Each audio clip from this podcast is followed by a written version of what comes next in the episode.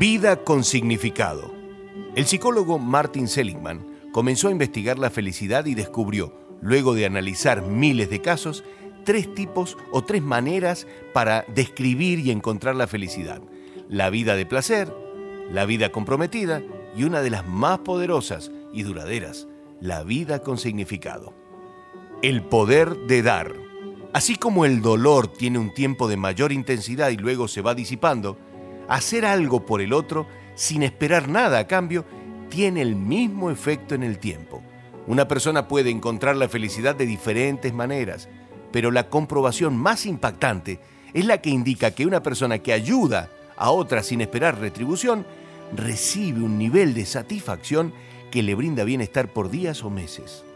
Solidarios, felices.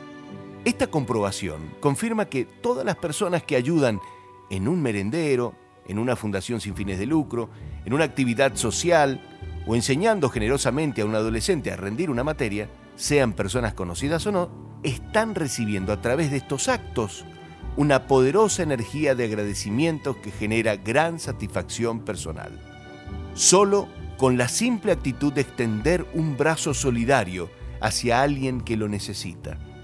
Estos actos elevan el bienestar de los solidarios hasta dos o tres meses luego de la acción realizada, lo que demuestra que de todas las maneras de encontrar felicidad, el ayudar al otro parece ser la de mayor impacto entre las personas. Y agrego, un camino silencioso pero seguro para mejorar nuestras comunidades. Todo lo mejor.